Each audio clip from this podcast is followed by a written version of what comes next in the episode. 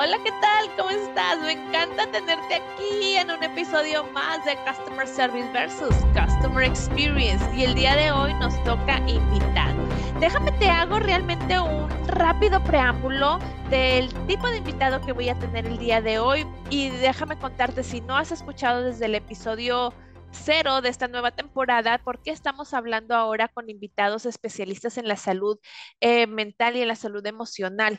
Eh, mi segundo libro, que se llama Consejos de Oro, bueno, realmente se llama Customer Service versus Customer Experience, pero el subtítulo es Consejos de Oro, hablo en este libro de lecciones de vida y lecciones de aprendizaje, sobre todo para poder entender por qué a veces sí damos un buen servicio y por qué a veces no damos un buen servicio a nuestros clientes. Hablo de empatía, hablo de cultura, hablo de historias y hablo de toda esta parte más humana para poder entender desde lo profundo de nuestra empresa, desde lo profundo de nuestros de nuestro ser ¿Por qué batallamos con el servicio? ¿Por qué algunos colaboradores sí nos responden? ¿Por qué otros colaboradores no nos responden?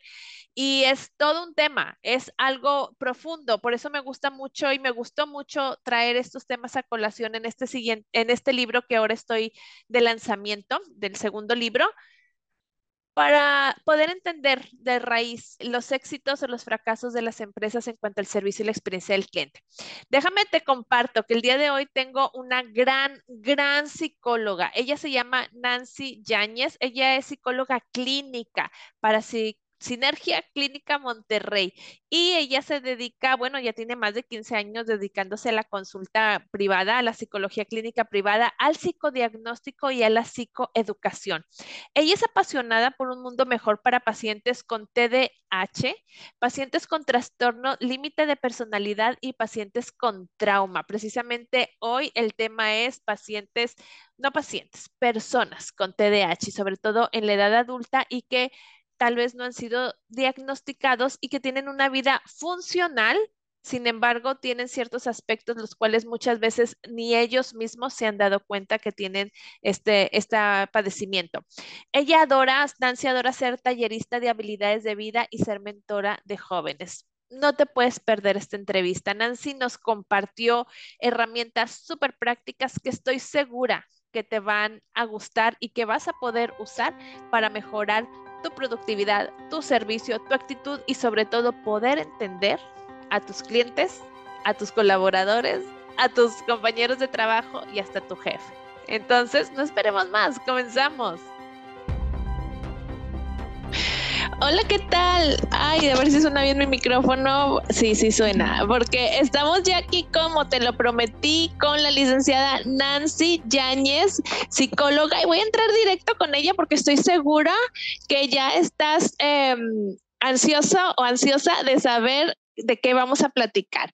Y tal y como te lo comenté hace un momento, vamos a entrar directamente con el tema, porque, y después vamos a ir viendo por qué lo vamos a ir relacionando esto con el servicio y la atención a clientes. ¿Cómo estás, Nancy? Bienvenida y gracias por estar aquí. ¿Cómo estás?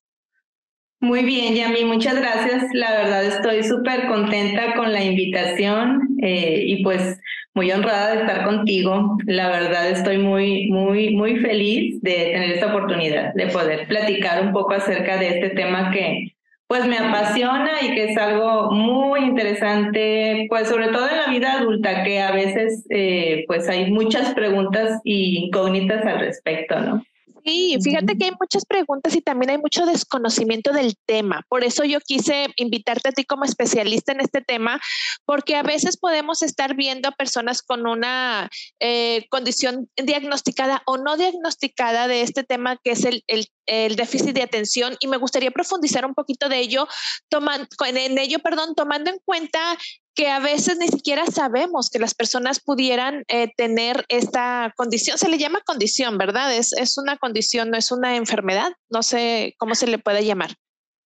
Sí, fíjate que como tal es una alteración del neurodesarrollo. El TDAH es una alteración del neurodesarrollo. Ok. empieza en la infancia, es algo con lo que tú naces. Efectivamente, sí, es algo hereditario ah, y muchas personas piensan que se quita, que solamente lo tienes en la infancia y luego en la vida adulta ya no, pero la verdad es que no es algo que se quita, se controla. Se controla. A veces hay muchas dudas porque a veces puede confundirse con otro tipo de padecimientos. Por eso, bueno, hay test estandarizados, hay formas específicas en que podemos determinar que alguien tiene un TDAH, ¿verdad? Ok, fíjate, eh, qué interesante, Nancy. Te voy a interrumpir tantito para que me digas ¿Cuáles son los síntomas, tanto en los niños como en los adultos? ¿Cómo sabríamos que una persona tiene esta alteración de TDAH? Mira, en realidad una persona puede ser diagnosticada vaya, en, la, en la infancia a partir de los cuatro o cinco años, más o menos es la etapa en donde ya puedes atreverte a hacer un diagnóstico. Ok. Y la sintomatología que los niños presentan pues siempre se ve reflejada en la escuela. De hecho, siempre los niños son referidos de las escuelas a alguna neuropsicóloga o algún médico psiquiatra o un médico general para ser valorados porque en realidad pues es en la escuela, ¿verdad? Donde finalmente detona eh, la situación es una condición muy particular en donde hay una alteración en el proceso de atención. Digámoslo de esta forma, es una atención imperfecta. ¿sí? Ok, me encanta ese término. Sí, digamos que todos tenemos nuestro cerebro, ¿verdad? Nuestro lóbulo, nuestro lóbulo frontal es el área en donde nosotros podemos analizar la información, podemos comprender, podemos analizar, podemos sintetizar. Es el área de nuestro cerebro que trabaja pues no más que todas las áreas, pero es un área muy importante, es el área donde están centradas las funciones ejecutivas de nuestro cerebro. Entonces, los, los niños que tienen esta condición empiezan a tener dificultades para poder mantener una atención sostenida, tienen dificultades para mantenerse sentados, pueden tener arranques también de irritabilidad frecuente, son impulsivos. Hay varios tipos de TDAH, ahorita los vamos a platicar, ¿verdad? Pero en los síntomas pues pueden ser mm, variados y, y, sí puedes ver una diferencia en el funcionamiento. La situación es que ellos cognitivamente tienen un déficit en el desarrollo neuronal debido a esta alteración en la, en la atención, que es en sí en la, eh, una incapacidad en el, en el proceso de la inhibición de la conducta. Ok. Todo esto se centra en nuestro lóbulo, en nuestro lóbulo frontal. Frontal. Ok, ahora, eh, aquí creo que por eso yo creo que los, los maestros se pudieran empezar a dar cuenta, porque el niño a lo mejor es más inquieto de lo normal, no de lo normal, de lo, del estándar tal vez, para no decir que es normal y que no es normal, ¿no? Eh, los mismos niños empiezan a, a, a lo mejor a tener ese tipo de conductas y cuando los papás, o sobre todo hoy por hoy voy a decir, creo que los papás tienen muchísimo más conciencia de esto o tal vez yo pudiera atreverme a decir que esto sea, híjole, eh, se habla más ahora de esto que antes y ahorita los papás pudieran tomar acciones de llevar al niño a, no sé, con un especialista tal como como van contigo este, niños o adultos. Aquí la cuestión es cuando las personas, me voy a ir por dos vertientes. Una, cuando las personas tienen esta alteración y no han sido mm, tratados, sigues creciendo con esta alteración sin darte cuenta y sigues siendo funcional en tu vida adulta y sin embargo si llegas a darte cuenta tal vez o no o no sabes a qué atribuírtelo como adulto ya cuando estás en el trabajo, cuando te cuesta a lo mejor poner atención a alguna instrucción, alguna capacitación, algún cierto tipo de, de situación en el que estás trabajando y te das cuenta que te cuesta más trabajo porque tal vez tienes esta alteración y no sabías. Cuéntame un poquito si, si te ha llegado personas dentro de los pacientes que tú atiendes de este tipo y que tú te hayas dado cuenta que tiene esta alteración y no se había dado cuenta la persona o tal vez porque ya se dio cuenta, por eso llega contigo. ¿Cómo, cómo, cómo es en la vida adulta y sobre todo en la vida corporativa? Cuéntame lo que tú tengas de tu experiencia. Mira, es algo bien interesante el cómo llega una persona a buscarme para una evaluación o para una consulta, porque tiene ya dudas al respecto. Eh, ya está en la etapa adulta, está ya en una empresa, está tal vez en su propio negocio y ya tiene estas alteraciones. Eh, generalmente, en mi experiencia, fíjate que son generalmente empleados que tienen como una tendencia a tener varios tipos de enfoques profesionales, ¿verdad? Son muy buenos para una cosa, pero también son muy buenos para otras cosas, son dispersos, son empleados que muchas veces son bastante, bastante productivos, se puede decir también, eh, que es algo muy, muy interesante, porque en apariencia se puede ver que pueden hacer muchas tareas a la vez, pueden estar concentrados en muchas actividades, pero en realidad nuestro cerebro no tiene la capacidad de concentrarse en varias cosas a la vez. Como cuando dicen, ¿verdad? Que, ay, es que las mujeres tienen la habilidad de hacer dos cosas a la vez. Bueno, eso es, eso es falso. En realidad, nuestro cerebro funciona para hacer una sola función, eh, una sola actividad en ese momento. O sea, eso, eso no es cierto, ¿verdad? Se puede decir que ella puede estar lavando los platos o puede estar chateando en el celular o puede estar tecleando o haciendo un informe en la computadora y comiendo, pero en realidad no está 100% concentrado o concentrada, ¿verdad? En este, en este ejemplo, ¿no? Pero, pero sí en, en el mundo laboral a mí me ha tocado mucha gente que quiere salirse de la empresa y trabajar por su propia cuenta. ¿Sabes por qué?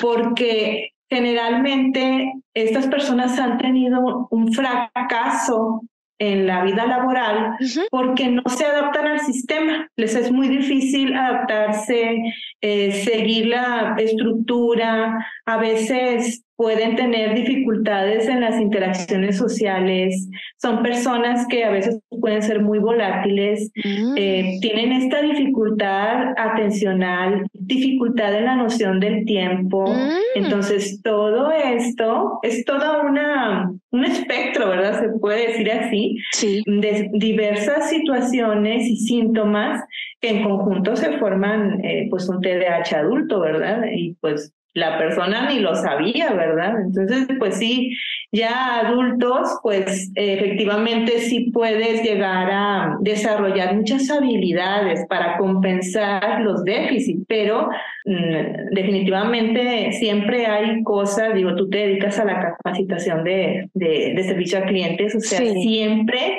el personal ocupa estarse capacitando, formar habilidades, ¿verdad? Entonces, pues en particular, este tipo de pacientes, clientes, tienen esta situación, ya no quiero trabajar para empresa, quiero hacer mi negocio, quiero trabajar por mi cuenta, quiero dedicarme al emprendimiento, traigo esta idea, no sé cómo hacerlo, quiero abrir un, un negocio de comidas, quiero abrir un negocio de eh, no sé, de, manejo de redes, X o Y situación, ¿verdad? Que tenga que ver con que ellos tengan el control, ¿verdad? tener el control. Fíjate, uy, se me surgen muchísimas ideas. Déjame ver por dónde, por dónde empiezo. Pudiera decir tal vez que eh, las personas, no, no vamos a generalizar, pero pudiera ser que si alguna persona no es estable en su eh, situación laboral y está cambiando de empresa de empresa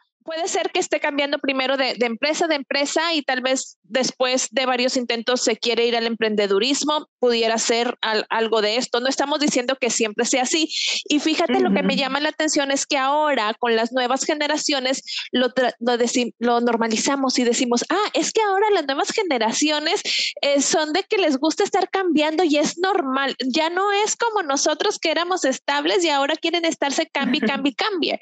Yo siempre tengo mis dudas en generalizar a las, valga la redundancia, las generaciones, yo creo que más bien es cada persona es distinta, no la generación es distinta, pero pudiera deberse que entonces la generación, me voy a, te voy a hacer una pregunta media difícil, no sé si, si, si esto se pueda responder que las generaciones, si estamos hablando que las generaciones de ahora se mueven muchísimo más de trabajo, pudiera decirse que es que hay más de este tipo de alteración de déficit de atención o no necesariamente. Tomando en cuenta que eso fuera verdad, porque yo tengo mis dudas en que toda la generación quiere siempre estarse cambiando de trabajo que no aguante. No sé, tú que, según tu experiencia, tú tratas con muchos adolescentes, Nancy, tú tratas con muchos niños. ¿Qué nos puedes decir al respecto? Mira, eh, yo creo que eh, efectivamente, pues lo podría explicar de este modo. Creo que son mm, de alguna manera como diagnósticos sociales que a veces la gente se pone para pertenecer a tal grupo, pero eh, pienso que, bueno, efectivamente no, no creo del todo que pueda hacer que haya más personas con diagnóstico TDAH. Más bien creo que ah, las nuevas generaciones están mucho más humanizadas, son mucho más sensibles, son mucho más cuidadosas con ciertos aspectos que tienen que ver con sus ideas, como que tienen una voz y que tienen que hablar lo que piensan, eh, digo, el no, el, no, no te dejes, el expresa lo que, lo que piensas, eh, es el quórum, ¿verdad? Es el quórum particular. Pero bueno, digo, yo creo que también hay, hay muchos factores eh, múltiples. Pienso que el uso también de los, de, de los aparatos, eh, de dispositivos, eh, la desconexión, eh, incluso también que tuvimos en estos tres años de pandemia, también, bueno, el, el, factor de cómo se van formando las masas, ¿verdad? Y que, y que cómo a través del tiempo, pues las generaciones van cambiando. De hecho, las modas anteriores están ahorita actualmente y luego después se, se quitan y vienen otras modas todo está en constante movimiento. Pienso que estamos con una generación de jóvenes, de chicos que tienen mucho potencial y que buscan espacios humanos donde puedan ser escuchados, donde puedan decir sus ideas.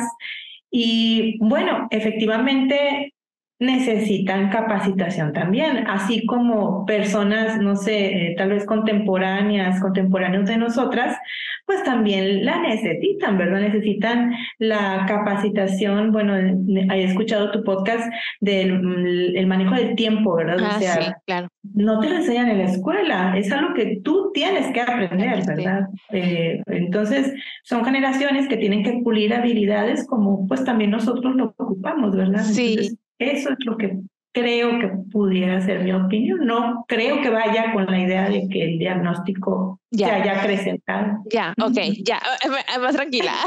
No, lo que pasa es que sí, sí, este, era una, era una duda personal que yo tenía. Ahora, me gusta mucho cómo lo manejas, que más bien las generaciones eh, se, van más hacia lo humano, al ser comprendidos, al platicar más eh, y a defender un poco más sus ideas que, que, tal vez generaciones anteriores.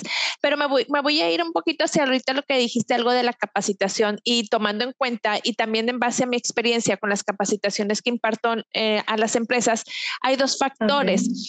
A mí me llama la atención, todos los días yo tengo la oportunidad de tratar con diversas personas, cientos y cientos de personas en capacitaciones. Y me llama mucho la atención la capacidad de concentración y de algunas personas y la capacidad de no concentración de otras personas, en donde cuando hago las encuestas de satisfacción, eh, algunas personas me dicen, quiero más tiempo y otras personas dicen, fue mucho tiempo, quiero más breaks.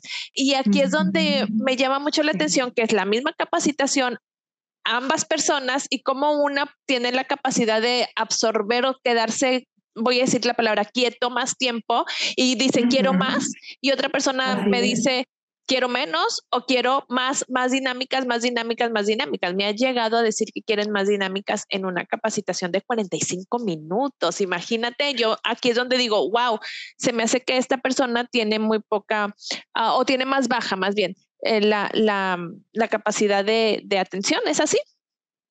Sí, mira, esto tiene que ver con, precisamente hoy estaba entregando unos resultados de orientación vocacional y le explicaba esto a los papás. Hay una función que es el autocontrol. El autocontrol te da fuerza de voluntad, de ahí se deriva finalmente la fuerza de voluntad, de ese funcionamiento de nuestra capacidad de inhibir lo que queremos en ese momento para poder obtener una recompensa mejor después, ¿verdad? wow, me encantó eso. ajá, sí, o sea, definitivamente hay una, hay un déficit posiblemente en la en la capacidad inhibitoria, vuelvo al punto de lo, lo biológico, ¿verdad? Lo cerebral y, lo increíble que es nuestro cerebro y cómo pues es un mapa, ¿verdad? Realmente de lo que puede estar ocurriendo en esa persona, pero hay personas que tienen una dificultad muy grande para autocontrolarse. Okay. A otro tema, inteligencia emocional. Ok. O sea, realmente a veces no hay una escuela en la infancia que te enseñe a desarrollar inteligencia emocional. Tienes que ir a un psicólogo, tienes que ir a un taller, tienes que ir a una capacitación siendo niño o siendo adolescente o, o de adulto, ¿verdad? Vas a algún curso donde te lo brinden porque necesitas aprenderlo, ¿verdad? Y en el autocontrol es igual, ¿verdad? Nada más que se escucha medio feo porque pensamos, ay, me, me están diciendo que soy una descontrolada. Sí. no se oye bonito, pero en realidad es eso, ¿verdad? O sea, hay que desarrollar esa función pues para que la fuerza de voluntad pueda aumentar, ¿no? Oye, a ver, me gusta eso, a ver, lo voy a repetir porque dijiste, es un autocontrol para poder, ¿cómo dijiste? Para para que la persona pueda desplazar hacia más lejano la parte que quieres, el placer, algo así dijiste. Sí, eh, el autocontrol es mi capacidad de poder inhibir lo que quiero en este momento para obtenerlo después inhibir lo que quiero en este momento para querer, para obtenerlo después. Me encantó eso. Yo me quedo con eso. Ahora, tú dijiste, hay, se puede se, desarrollarlo. ¿Esto se puede desarrollar? ¿Esta capacidad de autocontrol se puede desarrollar? Claro, y, fíjate que, pues es, digo, en alguien con un diagnóstico como el TDAH, pues definitivamente es algo a abordar, ¿verdad? Es precisamente el problema, ¿verdad? Hay una incapacidad en el tema atencional en donde muchos procesos son afectados, incluso de movimiento, ¿verdad? O sea, el, movimiento se ve afectado también y te tiene que hacer... Mm, hay varios tipos de entrenamientos. Hay entrenamiento en técnicas de autocontrol, mm. entrenamiento en autoinstrucciones, por ejemplo, al personal, ¿verdad? A veces el entrenamiento incluso en habilidades comunicativas porque si supongamos que tu personal o alguien de tu personal tiene una capacidad de autocontrol baja, pues va a comunicarse mal con su cliente. Ya. O sea, va a tener un mal desempeño, va a tener bajas calificaciones y su cliente pudiera sentirse ofendido o molesto, ¿verdad? O sea, puede llegar a, pasar eso porque pues al final de cuentas en el pedir está el dar, ¿verdad? O sea, eh, puede ser que el cliente o la persona con la que estés tratando un asunto, pues pueda tomar a mal, ¿verdad? Lo que, lo que el empleado está haciendo. Porque, por ejemplo, si estoy entendiendo bien, Nancy, a ver, esa, ese autocontrol, si lo tienes bajo, si la persona lo tiene bajo el autocontrol, también entonces su capacidad de comunicarse va a ser, eh, no sé si decirlo, va a ser baja. Lo estoy entendiendo tal vez así.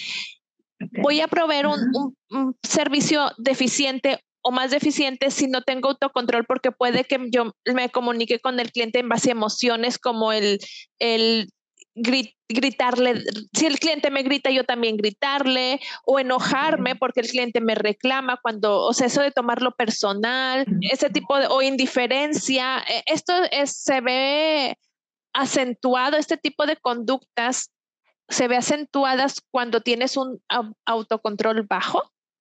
Así es, sí, definitivamente, sí, o sea, cuando hay un, eh, tú puedes, no sé, digo, si te vas a, evaluar o a ver alguna población, ¿no? Bueno, yo que soy psicóloga, sí. Eh, si me voy a una, una población, no sé, de un entorno vulnerable, supongamos que en este entorno vulnerable eh, pues no hay muchos, no hay muchas posibilidades de que pues tú puedas tener una tranquilidad emocional porque tal vez te falta el agua, tal vez no tienes las condiciones de vivienda adecuadas, tal vez no te pagó el jefe de la obra ese día, supongamos, ¿verdad? Es un ejemplo.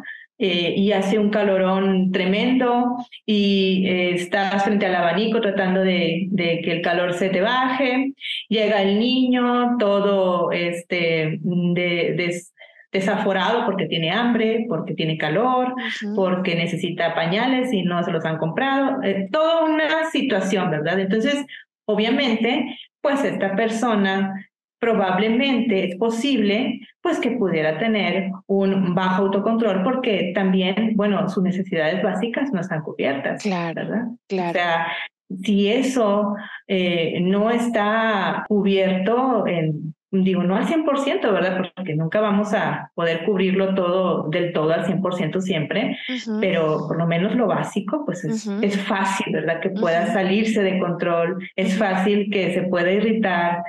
Y pues bueno, digo, no me voy a meter a otros temas sociales, ¿verdad? este, pero pues sí, eh, llegas a como comprender, bueno, pues es que desarrolla autocontrol, pues sí, pero mira todo lo que todo lo que me falta, ¿verdad? O sea, todo lo que me está pasando, ¿no? Entonces, el autocontrol, pues sí es un fenómeno que también a veces puede corresponder a otras cosas más, ¿verdad? Pero ahorita que hablamos del servicio a clientes, pues definitivamente sí, es algo a tratar, es algo a entrenar, es una habilidad que se puede desarrollar y que tiene solución, ¿verdad? O sea, uno puede aprender. Puedes aprender que ah, como colaborador, y ahorita me voy por la parte del cliente, eh, porque como colaborador y sobre todo si estás tratando, bueno, todos los colaboradores tratamos con clientes internos o externos. Entonces, eh, si el colaborador tiene situaciones adversas, es donde pudiéramos decir que se batalla con el autocontrol no es como lo típico que oímos, oye, ve todos los problemones que tengo y aparte me pides que le sonríe al cliente, ¿ok? Se puede entonces como quiera entrenar y desarrollar ese autocontrol para que no importando o tus circunstancias adversas puedas como quiera salir avante ante las situaciones y y tengas la capacidad de, como la, el, uno de los episodios que hablé con, que no sé si ya salió, apenas va a salir con este, con el psiquiatra eh, Mancera, Jorge Mancera, me decía que la importancia precisamente se relaciona mucho a lo que me estás diciendo, conocer el, el contexto de las personas, pero que mm, de manera que pudieras tener esta, este, tratar de de salir avante no, importan, no, no, no importando, sino a pesar de las circunstancias que tengas tú en tu familia o en tu contexto. O sea, estas, estas herramientas internas de autocontrol se pueden desarrollar y fortalecer para que puedas como quiera ser productivo en tu trabajo. Claro, y, y hay algo aquí muy importante, eh, que es que el, el personal o la persona que esté atravesando por esta situación adversa, pues tenga una meta, ¿verdad? Al final de cuentas, el objetivo es sacar adelante el trabajo, el objetivo es llevar alimento a casa, el objetivo es salir adelante mm. y mientras tú tengas ese objetivo claro, fríamente, pues tienes que desarrollar autocontrol, ¿verdad? Tienes que, que, que, hacerlo, ¿verdad? No hay de otra, ¿verdad? Entonces, eh, sí, claro, o sea, definitivamente sí, y pues bueno, aquí importa mucho pues también la visión del por qué la persona o tu personal está trabajando, para qué, que, cuál es la función que está cumpliendo, ¿verdad? Este, y ahorita me quisiera ir a otro tema que es la motivación. Este tema de la motivación es tan interesante porque Ah, muchas veces pensamos que la motivación es solamente un incentivo verbal. Lo vas a lograr, lo estás haciendo bien, tú puedes hacerlo. Y no es simplemente eso. Cada persona tiene un tipo de motivador que les permite poder sacar adelante su, su trabajo.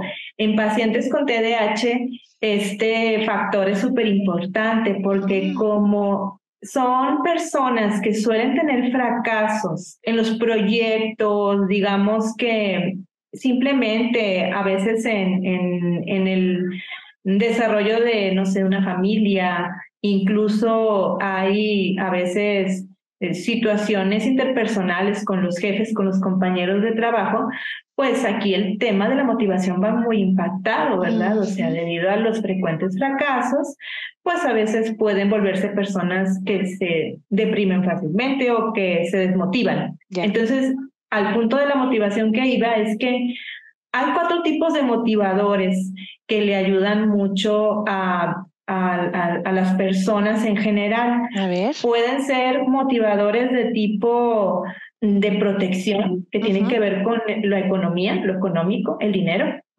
Otro motivador puede ser la pertenencia social. A veces cuando un empleado o una persona sabe que pertenece o que tiene puesta la camiseta, eso le incentiva a ir al día siguiente y seguir adelante con los proyectos o con el área que están desarrollando. Otro incentivo, digo, otro motivador también es el área de la autoestima como mencionábamos ahorita, la popular frase de tú puedes lograrlo, puedes hacerlo, sí, una estrellita, muy bien, el empleado del mes. Ah, este, sí. Todos esos incentivos son incentivos donde le dices a tu empleado, pues eres valioso, ¿verdad? Eres una persona importante. Y pues el otro eh, motivador es la autorrealización, ¿verdad? Mm. Cuando una persona tiene retos y los alcanza y sube eh, pues va escalando tal vez en posición, tal vez en liderazgo, pues eso también es un gran motivador. Entonces, eso es bien importante también considerarlo este, en una persona que tenga este tipo de alteración. Una paciente, de hecho, con TDAH me comentaba, ojalá hubiera en las empresas un área mm, de específicamente que pudieran ayudarte y pudieran sensibilizarte con tu situación en particular, ¿verdad? Volvemos al punto de que buscan lo humano, ¿verdad? Humanizar mucho al creado, ¿no? Fíjate que me encantan estos cuatro, cuatro motivadores porque siempre, casi siempre cuando vimos motivación nos vamos al que tú dices, al de la autoestima, el tú puedes echarle, la famosa echarle ganas que digo y eso se identifica. Pero fíjate, me encanta cómo lo pusiste para, porque justo te iba a preguntar qué herramientas sugieres para, para poder este, dar apoyo, no, ah, bueno, sí, apoyo a los, a los colaboradores para que puedan desarrollar esta, vamos a decir, este autocontrol que nos va a llevar finalmente a brindar un mejor servicio. Y me gusta mucho cómo lo pusiste. Tal vez actividades o desarrollo o implementación de acciones de mejora, porque como me acabas de decir, el de la autoestima, el empleado del mes, tal vez el de la pertenencia social, así físicamente ponte la camiseta, es el simple hecho de darles camisetas padrísimas, con el logo padrísimo y que se la pongan y la puedan portar con orgullo, aun y que sea una metáfora el ponte la camiseta, volverlo literal y que se pongan la camiseta y traerla con orgullo, eso estaría, está también parte de las actividades que pudieran ellos implementar. Eh, la de protección pudiera ser a lo mejor, como te dijo tu paciente, algún área externa tal vez de, apoyo psicológico o de, de cierto tipo de protección o hasta la, o dale seguro de gastos médicos al menos a tus empleados, que ellos puedan tener esa seguridad para su familia. Y el último, me gusta el de realización, que eh, el estar escalando posiciones y aquí es donde voy a meter mi super comercial del libro, en el libro, en la guía del SEO, libro nuevo, no el libro nuevo, el libro viejito, el verde, hay todo un capítulo de estrategias de movilidad eh, en donde te recomiendo cómo tus eh, colaboradores pueden ir escalando puestos pero de una manera más rápida. Eh, eh, uno de los capítulos, creo que es como el capítulo 4. Y si no tienes el libro, en mi podcast, creo que es de los primeros episodios, hablo todo un episodio de la estrategia de, escalar puestos, eh, posiciones más rápido para los colaboradores. Entonces, eso Información hay, así que aquí es cuestión de ponerla este, en, en práctica. Oye, Nancy, compartirla. compartirla. Ahora, me voy por el lado del cliente. Ahorita hablábamos que, que si la persona tenía un contexto tal vez de adversidad en su familia, en su área personal y cómo desarrollar herramientas internas eh, como el autocontrol para mejorar su servicio al cliente. Y hay un hashtag que uso muy seguido en todas partes, que yo digo hashtag todos tenemos una historia, es precisamente eso, la historia que traemos todos, que por qué nos comportamos como nos comportamos, pero eso también lo voy a aplicar para el cliente, porque cuando nosotros estamos trabajando como colaboradores de servicio a clientes y vemos que un cliente y lo catalogamos como enojón, como gritón, como desesperado, tal vez él también tiene este contexto, ¿no? O tal vez él también tiene una alteración de ¿qué dijiste de autocontrol o una alteración de, déficit de atención, no? El cliente también lo tiene. Una alteración del neurodesarrollo. Eso mero, es que no me sé las palabras técnicas, pero eso que tú dijiste. Pero, o, sea, como colaboradores llegar a decir, bueno, a lo mejor mi cliente también tiene este tipo de alteraciones, ¿no? Y de hashtag todos tenemos una historia y cómo podemos llegar a comprender mejor a nuestro cliente, ¿no? Sí, yo, bueno, digo, yo creo que el mismo empleo con, en servicio a clientes eh, te llega a sensibilizar también. Digo, a veces, eh, bueno, generalmente cuando un cliente te, yo supongo, ¿verdad? Eh, que te está marcando o está requiriendo algún servicio, pues pienso que quiere ser escuchado, ¿verdad? Sí. Yo creo que eso es algo que la apertura al saber escuchar, ¿verdad? la, la, habilidad de poder escuchar, la destreza de ser paciente eh, y pues que efectivamente sí, pues mm, tú no sabes lo que, le, lo que hay del otro lado, ¿verdad? del teléfono, de la llamada. Y, y, en realidad, pues bueno, aquí es un ejercicio de, de poder eh, sensibilizar, sensibilizar al, al, personal con el tipo de, pues, de clientes que le pueden llegar, ¿verdad? O sea, en este aspecto, pues si ves que tu cliente a lo mejor te interrumpe mucho cuando hablas o que, que le estás dando una instrucción o un procedimiento y no te lo entiende, no te lo capta, bueno, pues a lo mejor, ¿verdad? Puede haber unos indicadores por ahí de, bueno, pues sí, traerá un déficit de atención mi cliente. Ajá. Eh, yo lo, lo, pensaríamos, ¿verdad? Porque, pues sí, o sea, si en realidad, bueno, parece que le estoy hablando, pero no me está pelando. cuenta que no está aquí, ¿verdad? Está en otra parte. Entonces, pues sí, te, puedes enfrentar con ello, te puedes enfrentar con este tipo de, de síntomas, eh, vaya, son cosas bien específicas, ¿verdad? A veces... A ver, ahorita me que dijiste, por ejemplo, eso, eh, dime así síntomas muy específicos, persona que interrumpe mucho, persona que le dice sí, te vuelve a preguntar lo mismo, o a lo mejor no, no, no tiene grado de captación, se tarda un poco más. ¿Qué más? ¿Qué podemos en, la, en, la, en, el, en esta situación adulta? Mira, puede ser inquietud frecuente, interrupciones constantes, mm. puede ser atención dispersa, eh, puede ser como también una alerta constante. son personas que no se calman fácilmente. Mm. Eh, también pueden ser personas o clientes flojos que no quieren hacer los procesos, que se, eh, se revuelven fácilmente, pueden hacer verbalizaciones de, ay, ya me revolví, ya, este, o sea, ya no aguanto, ya, ya, ya, ya me revolví, ya no puedo. ¿Verdad? Generalmente puede ser eso. Te pueden llegar a decir, eh, bueno, eh, compiten contigo, te confrontan, pelean. suelen ser competitivos, ¿verdad? También los, las personas que tienen TDAH, porque pues siempre están tratando de, de eh, como están tan ensimismados, pues tratan de estar siempre en, como en el primer lugar, como en la primera posición, ¿verdad? suelen ser personas así. Mira, hay tres tipos, hay tres tipos de TDA, TDAH. El TDAH se divide en tres tipos. Es el inatento, es el impulsivo hiperactivo y el combinado, ¿verdad? Esos son los tipos eh, de TDAH que existen y que, bueno, cada división pues tiene sus características específicas, ¿verdad? Pero en sí pues eh, vienen siendo lo mismo. A veces puede haber una combinación, a veces incluso puedes eh, llegar a tener otro tipo de comorbilidad, comorbilidad, puedes tener otro tipo de comorbilidad, eh, por ejemplo, una depresión, un trastorno de ansiedad, alguna patología, bueno, se le dice así, ¿verdad? Un trastorno límite de la personalidad.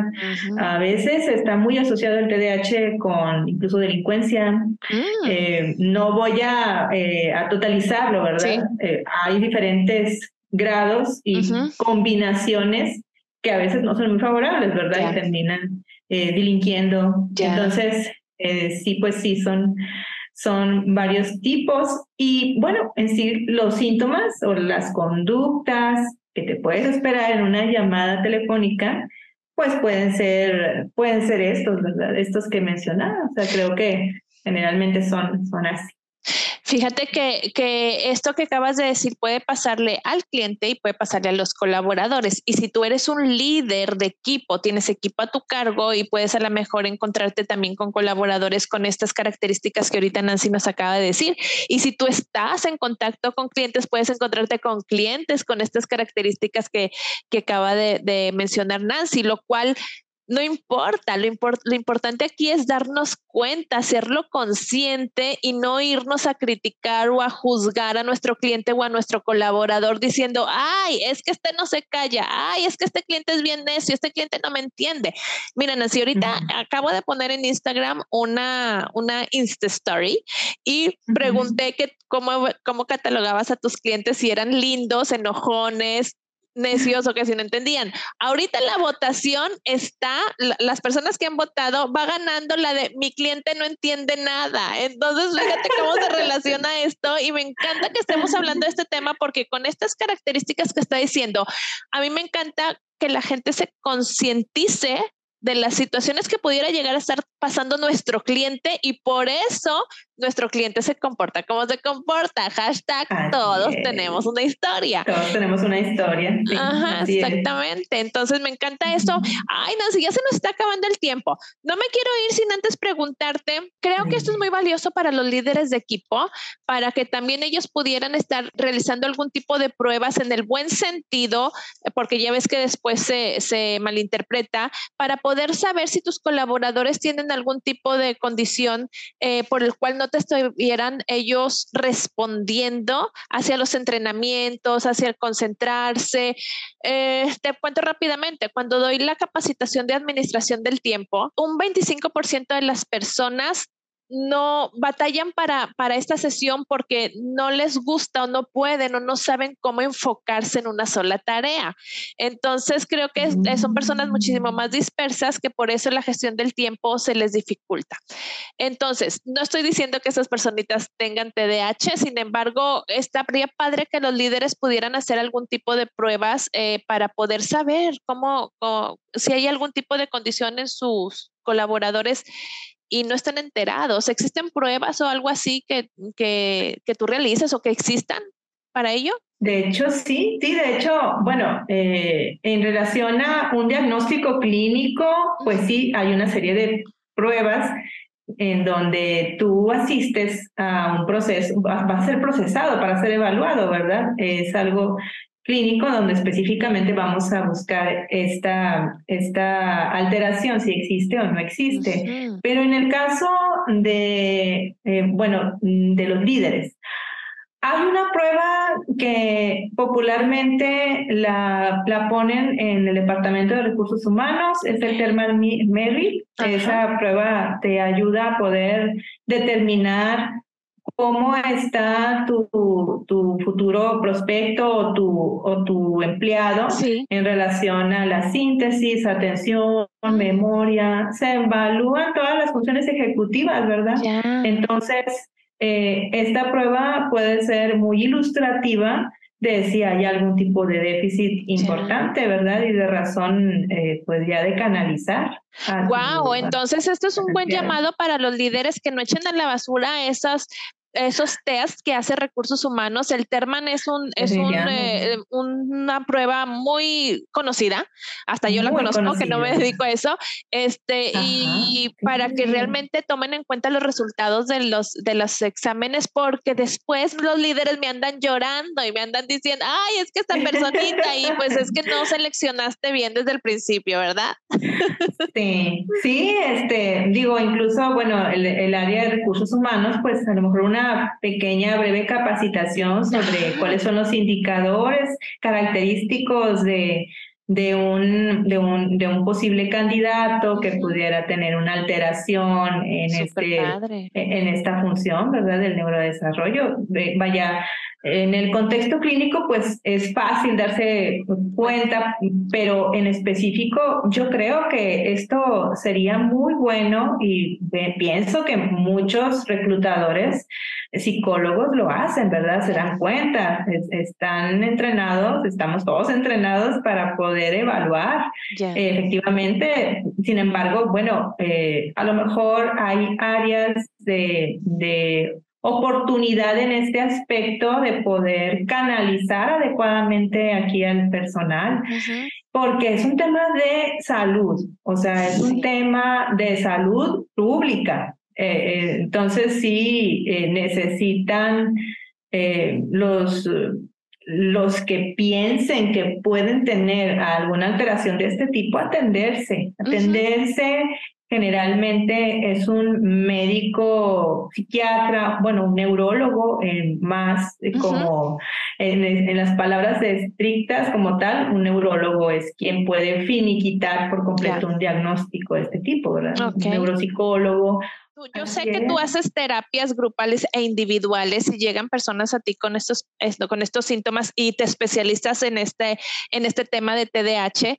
Eh, por eso quise invitarte porque sé que tienes bastantes pacientes con, esta, con estos síntomas y me has contado cómo eh, de repente llegan personas eh, que simplemente ellos decidieron voy a ir a consultar o a tratarme porque notan ciertos aspectos que están fallando en su productividad. Entonces, si tú tienes alguna de estos síntomas que Nancy acaba de mencionar, digo, una valoración estaría, no está de más. Y si yo creo que pues, esto es un buen llamado a las empresas que si necesitan alguna asesoría o algo, te pueden llamar, ¿no, Nancy? A ti para asesoría o para realizar pruebas también, te pueden llamar.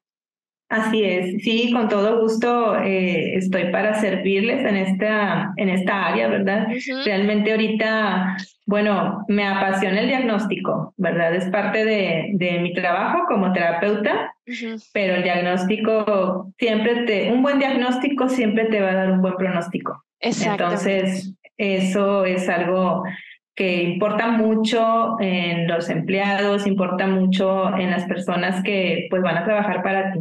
Definitivamente sí, y, y, pues a sus órdenes, ¿verdad? Yo estoy para, para, servirles en este servicio y pues pues ya mí, eh, hay algunos libros que sí. Ay, sí, qué bueno que lo mencionas. Sí, me encanta que, nos recomiendes libros. Cuéntanos, ¿qué libros nos, que nos recomiendas para estos temas? Hay un libro que les puedo recomendar ampliamente para poder entender el TDAH adulto. Se llama Tomar el control del TDAH en la edad adulta de Russell A. Barclay. Okay. Entonces, eh, realmente les recomiendo mucho este, este libro. Es un libro práctico que te enseña paso a paso qué hacer en caso de que pudieras tener un, un posible diagnóstico, ¿verdad? Eh, obviamente, pues sí, ya diagnosticar como tal, pues es otro proceso, pero el libro te puede abrir los ojos. Wow, me encanta esa, esa, esa recomendación. Por ahí siempre ah. empezamos por los libros y después ya podemos ir avanzando según nos vayamos sintiendo. Super padre, Nancy. ¿Algún otro libro o este es el, el que el traes en, a la mano o traes algún otro? Pues mira, tengo una herramienta que también hay pacientes que la usan. Generalmente cuando tienes una dificultad en, el tema atencional, hay herramientas digitales o plataformas de personas que están pasando por lo mismo que tú y te ayuda mucho a poder eh, rendir mejor laboralmente. Por ejemplo, si eres una persona que a veces no se puede autocontrolar con mucha facilidad, eh, se recomienda el, eh, el, poner una cámara delante de ti con tu imagen y estar viendo cómo estás trabajando y el, el poder ver tu reflejo en el celular o en el... En, un espejo, ¿se puede? En un espejo también, puede ser también un espejo, pero el que te estés automonitoreando incluso ayuda a mandar un mensaje de, de que tienes que ejecutar o terminar tal tarea. Entonces es una es, es una recomendación para toda persona que tenga TDA en la edad adulta que le puede funcionar muy bien. Tengo pacientes que usan la aplicación, bueno, es una plataforma, la, es una plataforma, eh, está en inglés, pero es mm, toda la gente que está ahí tiene TDAH y todos están tratando de buscar, bueno, eh, herramientas, formas en que me puedo concentrar, eh, tal vez eh, escuchar el famoso ruido blanco para concentrarme, para terminar mis, mis, mis, mis pendientes. Eh, el famoso que dijiste, ruido blanco. Ruido blanco es, el, es, es como una es como una música de fondo, pero no tiene, como por ejemplo cuando estás viendo la televisión, eh, bueno, cuando veíamos la televisión cuando estábamos chiquitas y estabas viendo la tele y de repente se, se iba la señal o se caía la antena y se veían... Ah, sí, sí, claro. bueno, ese sonido característico ayuda al paciente con TDAH a concentrarse y terminar una tarea. ¿El ruidito? les gusta. ¿El ruidito? Ah, sí. Ah. Incluso un abanico, incluso el sonido de las manecillas del reloj eh, ah. les ayuda a los pacientes a poder concentrarse mejor. Te voy a pasar el link, eh, si, si me permites, para que lo puedas compartir pero sí, este, son, hay muchas cosas, hay mucha, hay, gracias a la tecnología y al acceso a la información, hay muchas, muchas cosas que puedes hacer. Oye, ¿y ese ruido blanco existe en audios, en, sabes si existen audios en alguna plataforma para que lo puedan ir poniendo? Ahí Ahí donde dices. Ah, y en YouTube también, ¿verdad? El ruido mm. blanco, el ruido rosa, hay diferentes tipos. Ay, Nancy, sí, pásame las ligas para compartirla aquí porque yo estoy interesada en eso. Este, aún y que, aún y que eh, yo me concentro, yo me concentro en silencio y me concentro fácil. Creo que es una muy buena herramienta que me gustaría compartir. Entonces, wow, qué padre que la estás compartiendo ahorita. Pero bien, Nancy. Ay, ¿qué, qué más, Nancy? Eh, eh, ¿Algo más que quieras antes de que cerremos?